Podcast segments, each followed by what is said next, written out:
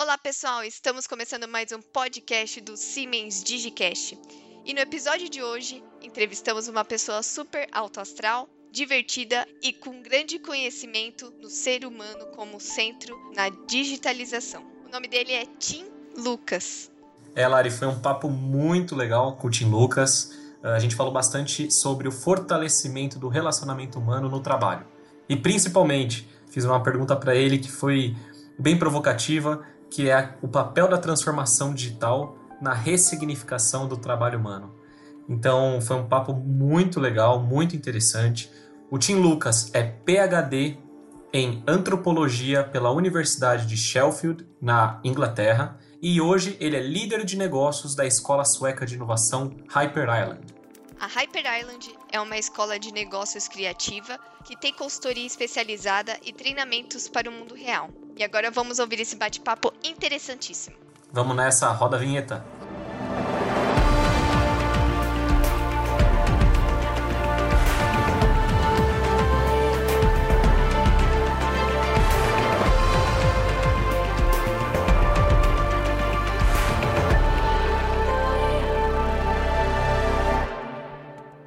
Já estamos aqui com o Tim Lucas. Tim, muito obrigado pela sua participação. É uma satisfação muito grande ter você aqui e ter aceitado esse convite de bater esse papo aqui com a gente no Siemens Digicast, tá? Uh, a gente já falou muito né, sobre a transformação digital nos nossos últimos podcasts, nos últimos episódios, e a necessidade de iniciar um, o processo de transformação digital dentro de, da empresa para garantir a sobrevivência do negócio, certo? Uh, alguns, a gente vê que tem três perfis ali de, de empresas, né, normalmente, que é os que decidem não optar pela transformação digital e não entrar nesse, uh, nesse processo, né, não aderir a, esse, a, a cultura digital. Tem as empresas que decidem né, tomar frente desse processo, desse, dessa, desse processo inovador, conseguem, têm sucesso, e garantem a sobrevivência no mercado. E também tem as empresas que decidem entrar no processo de transformação digital, mas acabam falhando ali na sua implementação. Então aí vem minha primeira pergunta. Muito nesse contexto, na sua visão, qual é a primeira coisa, qual a primeira pergunta que a liderança de uma empresa deve fazer para si mesmo para iniciar o processo de transformação digital na empresa? Uh, Lucas, obrigado pelo convite. Primeiro, um, fantástico essa pergunta. Um, e, e, na verdade, uh, tive um cliente, amigo, que me ligou outro dia com essa mesma pergunta. Então, é algo que estava pensando bastante recentemente.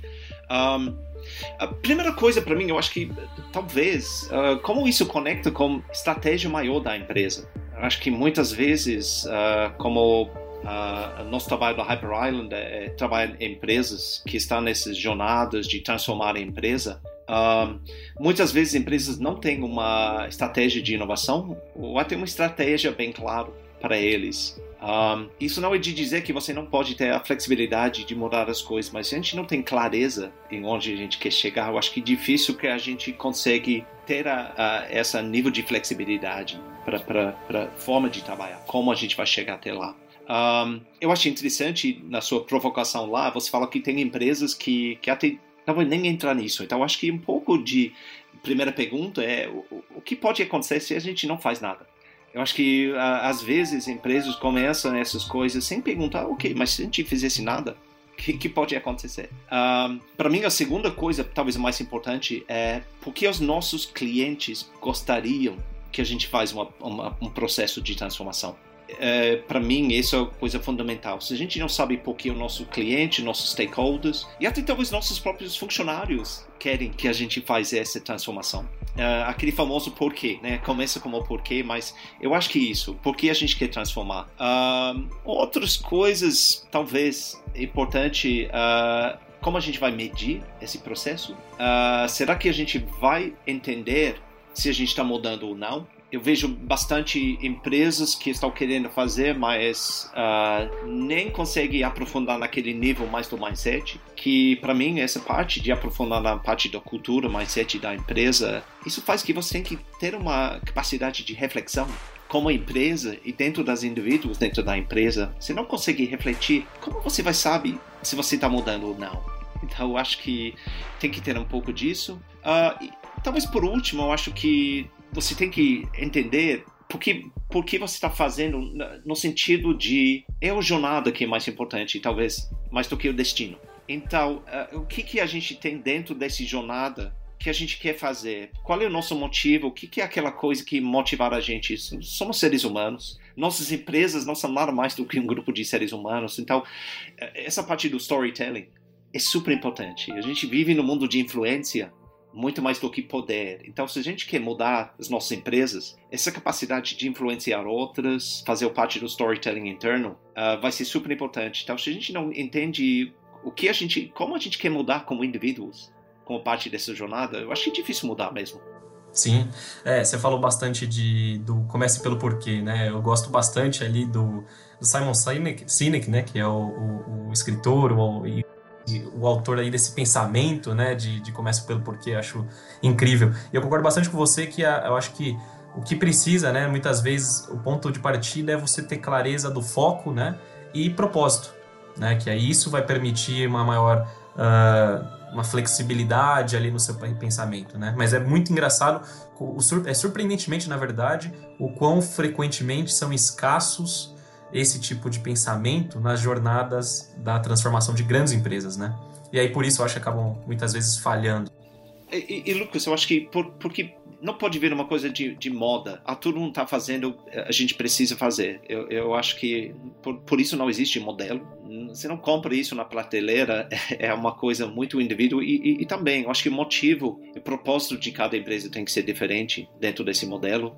E talvez a última coisa que, que eu estou falando isso de porque o seu cliente quer, quer, quer, quer esse que você fizesse eh, faria essa mudança. Uh, mas eu acho que também você tem que ter pessoas lá dentro da empresa que tem essa inquietude, que quer fazer diferente, que, que está incomodado mesmo como, como, como o status quo e quer mudar isso. E isso também, eu, a gente veja isso muito nas empresas. Uh, sempre tem aquelas pessoas que não querem manter o que já existe, que quer fazer diferente. Talvez o, o grande desafio das grandes empresas é, é que normalmente, ou antigamente, essa, essa era o tipo de pessoa. Difícil manter essa pessoa numa equipe. Difícil que você consegue ativar essas pessoas. Talvez no 20 anos atrás, essa pessoa que não sobreviveu dentro das nossas empresas. Eu acho que hoje em dia, essas são as pessoas que a gente tem que atrair chamar pessoas que querem fazer diferente. Eles têm que ser uh, o líder uh, desse movimento. Exatamente. E na, já muito ligado aí com o que você está comentando de pessoas, eu, eu gosto bastante você enfocou, né, colocou um foco bem importante ali nas pessoas, nos indivíduos, né, na empresa. E a gente usa até inclusive hoje, né, para falar dessa revolução industrial que, tá, estamos passando agora, né, a gente usa muito o termo indústria 4.0. Para ser bem sincero, é, eu nem gosto muito desse termo porque tem indústria 4.0, né? Ou seja, a impressão que a gente traz é que o foco é a indústria e não as, não as pessoas, né? E a gente vê, a gente sabe que uh, o jogo esse jogo, pela sobrevivência empresarial, tem tudo a ver com pessoas, né? Uh, a gente sabe que atualmente não se trata apenas de, de sobreviver, mas sobre, sobreviver da maneira certa com pessoas que inovam, que trazem uh, insights e tem vibração no trabalho, né? A gente sabe também que é, durante muitos anos as empresas, o que eu vejo é, as empresas têm comprado as comprado entre aspas, né, as mãos das pessoas quando poderiam ter também, né, os seus cérebros, corações e principalmente o espírito, de graça, né, entre aspas. Mas é, a gente vê na verdade foco muitas vezes no comprando a, a força braçal e não a, a força intelectual, que eu acho muito importante, né? Só, só para finalizar essa pergunta, e aí eu te, te, te faço uma pergunta, na verdade, né? Como que você vê o papel da transformação de na ressignificação do trabalho humano?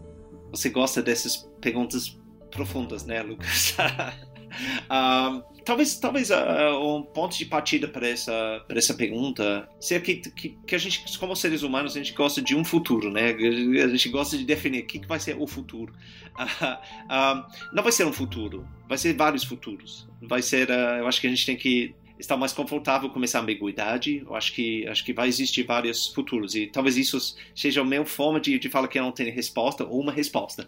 Eu acho que eu eu consigo enxergar coisas interessantes sobre essa ressignificação. Desculpa, difícil para o gringo falar essa palavra. Ressignificação uh, do trabalho humano. Acho que tem várias possibilidades aqui. Eu acho que tem aquele mais extremo, que a gente todo mundo pede o seu trabalho, os robôs entram para roubar nosso trabalho, que é, que é o, o, o grande uh, pessimismo, né? Tem o grande optimismo que é não, uh, maravilhoso. Uh, os robôs vão liberar a gente para todo mundo aplica só inteligência emocional para resolver os grandes problemas do mundo.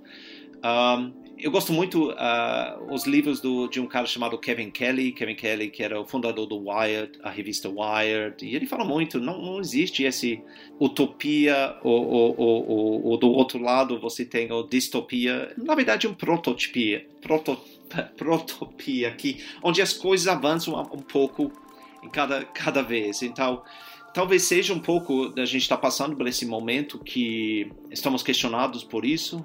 O que eu acho interessante mesmo, uh, dentro dessa conversa de. que eu acho que a gente, como seres humanos, a gente foca, foca primeiro no negativo, que, que nos ameaça, mais do que as oportunidades. Um, ah, eu acho que um ponto importante, eu vi um artigo, eu falo muito sobre. quando eu faço meu trabalho, eu, eu, eu, escrevo, eu falo bastante sobre gaming neste momento. Estou super fascinado. Eu tenho um filho de 10 anos que é um gamer e, e eu aprendo muita coisa com ele. Então, se eu olho para o meu filho, a geração dele jogando Fortnite, por exemplo, eu vejo coisas incríveis que ele está fazendo. Uh, mas eu vi outro dia, tem uma nova profissão surgindo, coaches de Fortnite. Posso virar treinador de Fortnite. O que, que é isso? O que, que é esse mundo? Uh, eu acho maravilhoso, porque alguém queria testar esse possível futuro. E talvez isso para mim é a parte importante. O que a gente quer? O que a gente quer testar?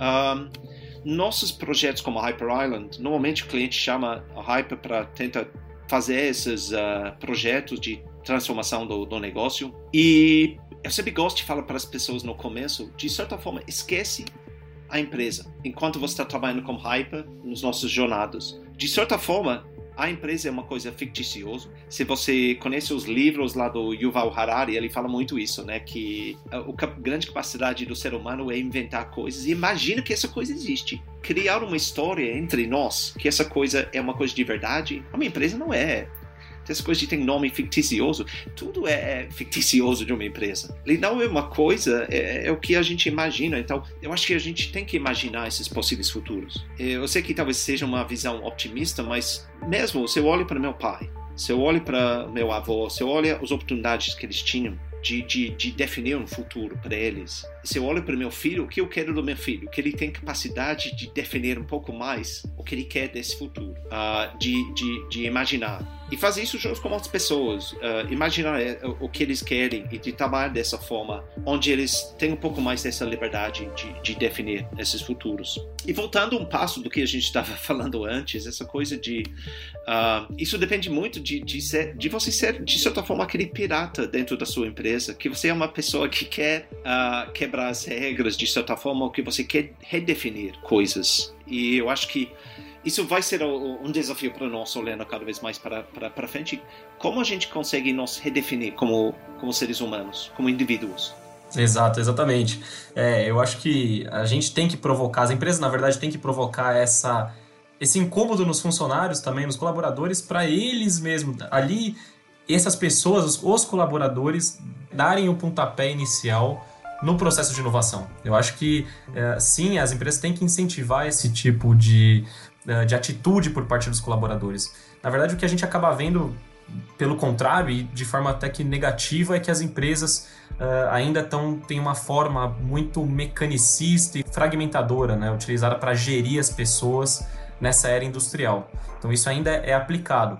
Mas a gente vê, então assim, né, pensando nisso, uh, com essa, essa forma de gerir pessoas, as empresas acabam gerando homens máquinas e não homens indivíduos, né? Que aí de novo a gente entra nesse, nesse tema do, do, do indivíduo, do, do, ser humano como o centro, né, de uma transformação e de um processo de inovação, né? Eu acho que independente da tecnologia que venha a surgir, uh, o processo inovador e principalmente muito ligado à, à cultura da empresa vai ser iniciado por pessoas. Ex exatamente. É, é, a gente passa bastante tempo né, falando das tecnologias, mas na verdade é difícil esse trabalho. É, é, é lento esse trabalho, porque é do ser humano. A gente está falando de pessoas, a gente está falando de. E, e, e, do meu lado aqui como antropólogo, ser um antropólogo hoje em dia, que você tem que, tem que gostar ou tem que entender um pouco de neurociência, essas coisas. Se a gente sabe como o ser humano é complexo, como uh, uh, nós, não, nós não somos animais racionais, Uh, difícil, mas voltando para a primeira pergunta, é, tipo, você tem que. Eu gosto muito da frase lá do fundador do Waze, né? De, de, de, namorar o problema ao invés da solução. E o problema é o ser humano. Você tem que namorar o ser humano, você tem que entender como somos fracos como animais, todos os nossos desafios que a gente enfrenta, tudo que a gente tem que não é perfeito. Mas de certa forma, você tem que ter esse olhar para o ser humano, se você quer fazer diferente. E tudo isso começa com você mesmo. Uh, se você não entende quem é você, de tudo que a gente fala de, de customer centricity, human centricity, uh, se você não sabe quem é você, se você não tem esse nível de autoconhecimento, difícil você conectar com outras pessoas e entender como você pode, como você pode mudar outras pessoas. E se uma pessoa está mudando ou não. Exato. É, é, o que eu costumo falar. Eu acho que o processo de transformação digital, indústria 4.0, independente do que a gente chame, é, o nome que se dá a esse, a esse momento que a gente vive, né, está é, muito ligado com a cultura da empresa, ou seja, não é somente tecnologia, e sim a cultura, e quando a gente fala em cultura, claro que a gente traz o termo para foco nas pessoas, né? E aí a gente, trazendo, pensando agora no processo de, de inovação, né? Como que você vê que se dá o processo de inovação hoje nas empresas, né? Como se inicia o processo e qual o papel do ser humano nesse processo, né? Assim, uh, a gente sabe que para as empresas, uh, como implementar né, um processo uh, de, de inovação colocando o homem como personagem central no mundo onde todas as relações acabam sendo muitas vezes vistas como utilitárias, né? Ou seja, dá-se para receber e recebe-se para prosperar. Então, como se dá o processo de inovação dentro de um contexto como esse? É, é eu acho que acho importante essa pergunta e, e, também uh, acho que depende muito de, de, formas de inovação, que a gente sabe que tem muitos modelos, tem muitas formas de inovar diferente. Um, se eu pego uma, dois, um, acho que primeiro, uh, acho que na base de tudo isso, acho que a forma que, que, que a gente começa mesmo com aquele porquê ou aquela necessidade, o que, que é que a gente está resolvendo mesmo aquele necessidade e, e, e, muitas vezes os próprios usuários, as próprias pessoas não, mesmo não sabem o que eles querem. Não é que eles não sabem o que querem, mas como seres humanos, somos fantásticos de, de já resolver problemas. Somos máquinas de resolver problemas. Eu falo muito sobre essa coisa de invisible problems, problemas invisíveis. Eu acho que tudo que para mim é inovação, muitas vezes eu posso colocar uma frase e tornar visível o invisível. Um, o invisível são aquelas coisas que são dentro de nós, mas a gente não olha. Coisas dentro do nosso usuário que o usuário nem, nem sabe. E talvez a gente olhe para esse futuro também, coisas invisíveis do futuro. Mas como a gente ajuda pessoas de, de tornar todas as coisas mais visíveis? E, e no, no contexto de inovação, para mim é um pouco. Se você imagina todas as coisas que você resolve de certa forma neste momento, uh, você nem sabe que alguém pode entrar a resolver de outra forma. Então, isso é a base de tudo isso, essa curiosidade e observação. Mas por isso eu começo contigo. Se você não está observando você, como você vai observar o outro? Tem uma um sociólogo uh, americano que, que, que, trabalha lá no uh, London School of Economics, Richard Sennett. Ele, ele, fala um monte de coisa que eu gosto, mas uma das frases que ele, que ele fala muito é quem não observa, observa não pode conversar. E ele fala que a base de tudo é essa base de observar e fazer perguntas e, e desperta um pouco essa curiosidade. E eu acho que isso para mim é fundamental uh, que, que, que, você desenvolve isso em, em, pessoas. Essa parte de empatia, empatia para mim também, talvez vira o meu buzzword. A gente confunde muitas vezes empatia com, com o que é sim, simpatia. Não é porque eu quero conectar contigo, porque é, é, eu quero resolver algo para ti Empatia é, é, simplesmente eu quero entender, eu, eu, eu, eu quero uh, eu quero olhar para o mundo do, do, do, mesmo dos seus olhos, eu, eu quero entender o que, que é, não porque eu preciso resolver algo, isso vem depois. Uh, então, desenvolvendo isso em pessoas difíceis, de novo, voltando para o meu filho, eu olho para como pessoas mais jovens talvez uh, pratique isso de uma forma bem melhor do que nós adultos. Uh, aplica um pouco disso. Mas essa, essa coisa de não ter. Uh, também eles têm menos ego, né? A gente vira adulto, a gente começa a ter ego, a gente não quer errar. A gente passa muito tempo em nossas empresas faze, fazendo o que, a gente chama um second job. Você recebe para fazer o primeiro job, mas você gasta muita energia protegendo sua reputação, não querendo mostrar fraqueza. Então você está fazendo isso é o seu second job. Então um, se a gente quer mesmo conectar com pessoas, tem que baixar um pouco essas barreiras. Um, mas, mas talvez essa parte de empatia para mim, eu olho dentro de grandes empresas, é, é, cases simples, mas a gente vai lá para falar com pessoas, possíveis usuários, e já temos nosso roteiro né, de entrevista. Quanto tempo a gente deixa aberto a conversa para a pessoa falar para nós alguma coisa que a gente não estava esperando? Muitas vezes, para mim, trabalhando como antropólogo nesse mundo de inovação, são aqueles micro-observações. Aquela frase que alguém falou que você esquece, você anotou no caderno, você esqueceu, você volta alguns dias depois e pensa, putz, ali. Ali é aquele problema invisível que a pessoa não estava imaginando e alguém pode entrar lá e fazer.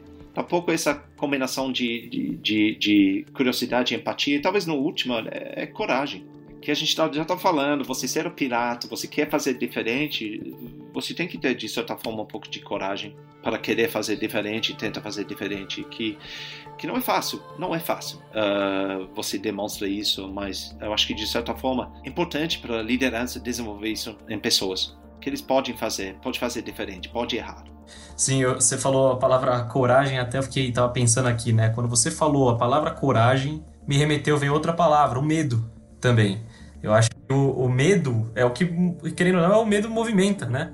O medo de, de, da empresa fechar por não adotar né, uma cultura de transformação digital, de não se readequar, né, as, enfim, aos, ao, ao que o, o, novo normal, todo mundo está falando novo normal também, mas a esse novo normal, né, então o medo disso, né, requer exatamente o que, que você falou agora, que é coragem, coragem para você seguir em frente, continuar sendo competitivo e, cara, você se adaptar, porque hoje a gente já vai entrar num tema também de. que eu vou querer puxar esse tema de, de ambiente VUCA. Então, cara, você precisa de coragem para você estar tá sempre uh, adaptável às novas demandas que cada vez mais vão mudar mais rápido. Né? Então, as demandas dos consumidores, né? a gente vê uma pandemia como agora, mudou, tá, está mudando, não só mudou, mas está mudando vários. Uh, várias a cultura mesmo, né, e a demanda por, dos consumidores, né, a cultura, o que os consumidores costumavam comprar, costumavam fazer hoje tá, tá mudando bastante. E aí eu te, te pergunto, né, essa, esse último pensamento aqui, uh, tec as tecnologias então estão cada vez mais disruptivas e consequentemente, claro, o ambiente mais VUCA, né, mais volátil, incerto, complexo e ambíguo, né. E a gente está falando de transformação digital. É, e aí eu me, outro dia eu fiquei me questionando bastante sobre isso. Pensando nesse todo esse contexto em que a gente fala de mudanças, de transformação, e a gente usa o termo transformação digital para o agora. A transformação digital acaba é agora só ou ela nunca vai acabar? De novo, boa pergunta, Lucas. Um, uau. Um, pr primeira coisa, um, uma coisa que faz o ser humano diferente dos outros animais é que os nossos desejos mudam. A gente não é um animal estático, a gente vai mudando sempre. Você olha para os outros animais, eles têm aquelas necessidades que não mudam. E a gente fala muitas necessidades do ser humano, talvez também não mudam muito, mas os nossos desejos sempre mudam. E o ser humano tem essa coisa que a gente sempre quer algo diferente. A gente tá, tá como falei, máquinas de resolver problemas e procura coisas para resolver. Uh, então, para mim, é, é, um processo mesmo, é uma jornada. Por isso é a jornada que a gente tem que. A gente fala essa coisa de namorar problemas, mas também namorar a jornada ao invés do destino. Uh, acho que isso é importante. Uh, dentro desse contexto do mundo VUCA, acho interessante porque eu acho e, e talvez voltando para a sua pergunta sobre o, o, que a gente procura para seres humanos uh, como futuro de trabalho, tudo isso, para mim o, o Agile uh, existe por isso, porque a gente quer empresas menos hierárquicas, a gente quer pessoas mais empoderadas, a gente quer estar mais próximo do nosso usuário. O Agile, de novo, não pode ver um buzzword. Tem, tem um porquê por isso. E, e eu acho que tudo isso porque o modelo Agile reflete muito melhor esse mundo VUCA. É, para quem trabalha em, com design thinking, sabe aquele modelo famoso, em inglês a gente fala o squiggle, que é para mostrar que o mundo não é mais linear. É, a gente vai ter que voltar muitas vezes. A gente não tem certeza, a gente tem que ter coragem de novo para começar projetos nem sabendo onde a gente vai chegar. E eu acho que cada vez mais as grandes inovações vêm a partir disso. E eu acho que grande parte do nosso trabalho também, como Hyper Island, é baseado nisso, em empresas que têm essa coragem de, de começar projetos, começar como equipes e libera equipes dentro das nossas empresas para tentar fazer diferente. Aquela coisa do lançar os speedboats dentro das nossas empresas que são mais, mais lentos, para eles podem estar criando aquele espaço adaptivo. Eu gosto muito do livro do Michael Arena, do GM, do General Motors, que ele fala muito sobre isso. Mas eu acho que um pouco disso, é, se a gente olha dessa forma, não, acho que, acho que, acho que mesmo não tem fim. Eu acho que é, é vai ser uma coisa contínua. E também, um, a última coisa que eu ia falar, eu acho que essa coisa do. A gente está percebendo muito isso, talvez, nessa coisa de fala muito sobre digital transformation. Acho que a gente já está já tá começando a perceber, já virou meio business transformation. Talvez é, é menos a coisa é transformação digital, é mais a transformação dos negócios. Isso talvez é a entrada para a gente falar que é transformação de pessoas. Então, eu, sendo a otimista eterno, eu olho para isso como uh, possibilidade neste momento, que, que, que isso vai ser o próximo passo para nós. Uh, usa esse momento para uh, começar a refletir um pouco.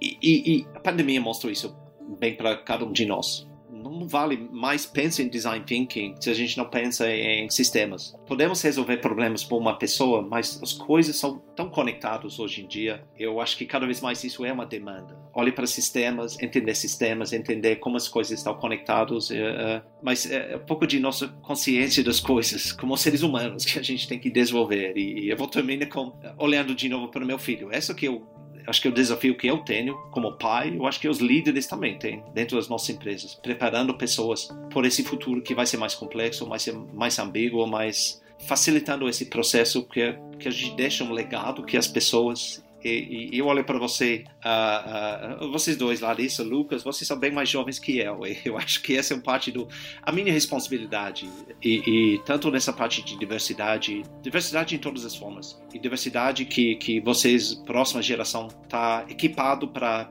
para lidar com esse mundo. Incrível, Tim. Incrível, Tim. É, eu acredito muito nisso, né? A gente, a gente, por isso que a gente, isso não é coisa, não é de hoje, mas a gente vê muito sobre hoje a gente ouve falar muito sobre inteligência emocional, né? E essa importância que está sendo dada mais de muitos anos atrás, que enquanto o QI era o centro, né? E hoje a gente vê a importância da inteligência emocional como centro, né? E, e parte importantíssima dessa transformação. Né? A gente fala que eu acho que os líderes das empresas hoje eles estão eles têm que treinar seus funcionários para serem líderes também. Então é líderes liderando líderes. Lucas, eu acho que é fantástico o que, o que você falou, porque na verdade o que vai acontecer quando a gente, se a gente está seguindo esse modelo de ser mais ágil, porque a gente quer menos hierarquia, que, menos hierárquico, o que vai acontecer? A gente não vai ter nenhum líder na empresa? Não, todo mundo vai ser líder. Então você tem que preparar todo mundo para ser líder. Então eu acho, que bom é, é essa reflexão de onde a gente quer chegar com tudo isso, que todo mundo tem essa, essa capacidade de ser um líder. E em algum momento você é líder, outro momento você não vai ser líder, mas a gente tem que ter mais essa flexibilidade que reflete esse mundo VUCA. Exato, exato. É, e aí é o que a gente fala, né? Esse processo de transformação não, não, não precisa necessariamente se iniciar por uma pessoa, uh, o CEO da empresa, né? Mas sim por todos. É, é, é, talvez, talvez seja um, um, mito, né? A gente fala muitas coisas se a mudança é, é de cima para baixo ou de baixo para cima. Não é isso. É uma, é uma mudança de sistema. É, é, não é nenhum nem outro. É um pouco dos dois. Para mim é uma transformação sistêmica. Exatamente, exato. Tim, a gente queria agradecer muito aqui essa conversa, foi muito legal bater esse papo com você. Acho que a gente conseguiu mostrar, né, que quando a gente fala em indústria 4.0 e transformação digital, a gente não está falando de simplesmente uh, comprar uma ferramenta, um hardware, um software de última geração, e sim de uma transformação, como você falou, de negócios é uma transformação do negócio como um todo, e nisso envolve sim tecnologias, mas principalmente eu acho que é a cultura, né? A cultura da empresa e que está diretamente ligado com as pessoas. Então as pessoas são peça fundamental aí nesse processo de, de transformação e acredito que para todas as empresas terem sucesso, elas têm que levar em consideração a transformação na cultura, né? Queria te agradecer muito pela sua participação, pela sua disponibilidade. Foi muito legal a conversa e espero aí conversar com você uh, em breve em outras, outras ocasiões. Lucas, Larissa, grande abraço, obrigado mesmo pelo convite. Obrigado mesmo. Obrigado, obrigado a todos que nos ouviram também e não percam o nosso próximo episódio do Siemens Digicast. Siemens, ingenuity for life.